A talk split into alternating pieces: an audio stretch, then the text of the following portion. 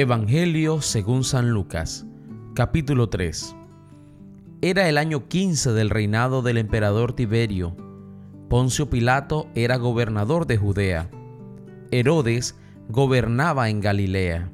Su hermano Filipo en Iturea y Traconítide. Y Lisanias en Abilene. Anás y Caifás eran los jefes de los sacerdotes. En este tiempo, la palabra de Dios le fue dirigida a Juan, hijo de Zacarías, que estaba en el desierto. Juan empezó a recorrer toda la región del río Jordán, predicando bautismo y conversión para obtener el perdón de los pecados. Esto ya estaba escrito en el libro del profeta Isaías. Oigan ese grito en el desierto. Preparen el camino del Señor, enderecen sus senderos. Las quebradas serán rellenadas, y los montes y cerros allanados, lo torcido será enderezado, y serán suavizadas las esperanzas de los caminos. Todo mortal entonces verá la salvación de Dios.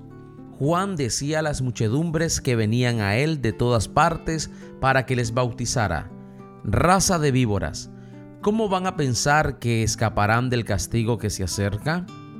Produzcan los frutos de una sincera conversión pues no es el momento de decir, nosotros somos hijos de Abraham.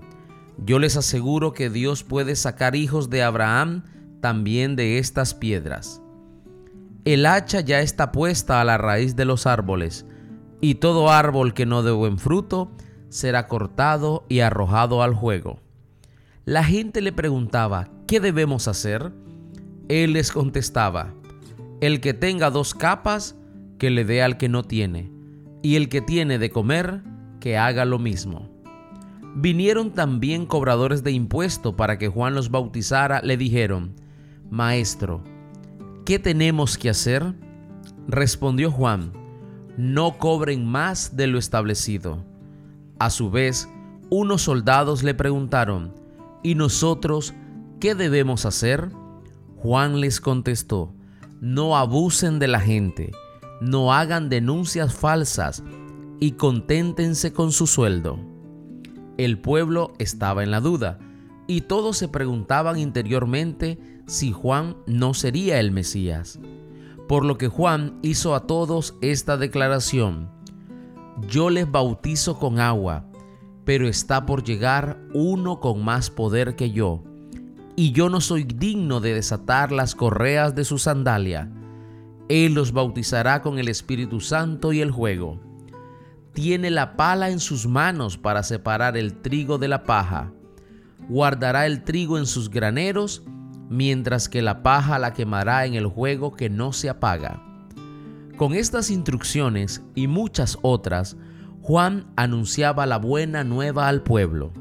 Pero como reprochara al virrey Herodes que estuviera viviendo con Herodías, esposa de su hermano, y también por todo el mal que cometía, Herodes no dudó en apresar a Juan, con lo que añadió otro crimen más a todos los anteriores. Un día fue bautizado también Jesús entre el pueblo que venía a recibir el bautismo, y mientras estaba en oración, se abrieron los cielos, el Espíritu Santo bajó sobre él y se manifestó exteriormente en forma de paloma. Y del cielo vino una voz que decía, Tú eres mi Hijo, hoy te he dado la vida. Jesús ya había pasado los 30 años de edad cuando comenzó.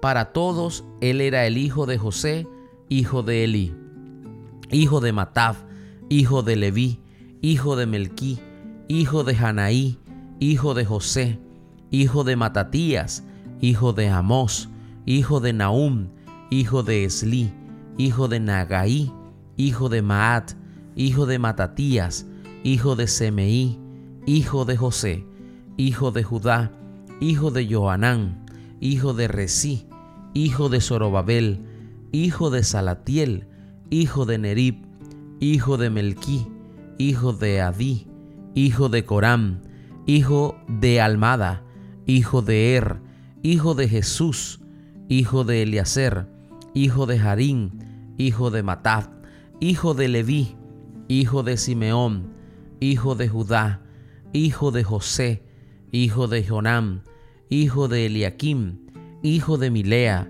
hijo de Mená, hijo de Matatá, hijo de Natán, hijo de David, hijo de Jesé, hijo de Obed, hijo de Boz, hijo de Salomón, hijo de Nahosón, hijo de Aminadab, hijo de Admim, hijo de Arní, hijo de Esrom, hijo de Fares, hijo de Judá, hijo de Jacob, hijo de Isaac, hijo de Abraham, hijo de Tara, hijo de Nahor, hijo de Seruc, hijo de Ragú, hijo de Falec, hijo de Eber, hijo de Sala, hijo de Cainam, hijo de Arfasat, hijo de Sem, hijo de Noé, hijo de Lamec, hijo de Matusalem, hijo de Enoc, hijo de Jared, hijo de Malalel, hijo de Cainam, hijo de Enos, hijo de Set, hijo de Adán,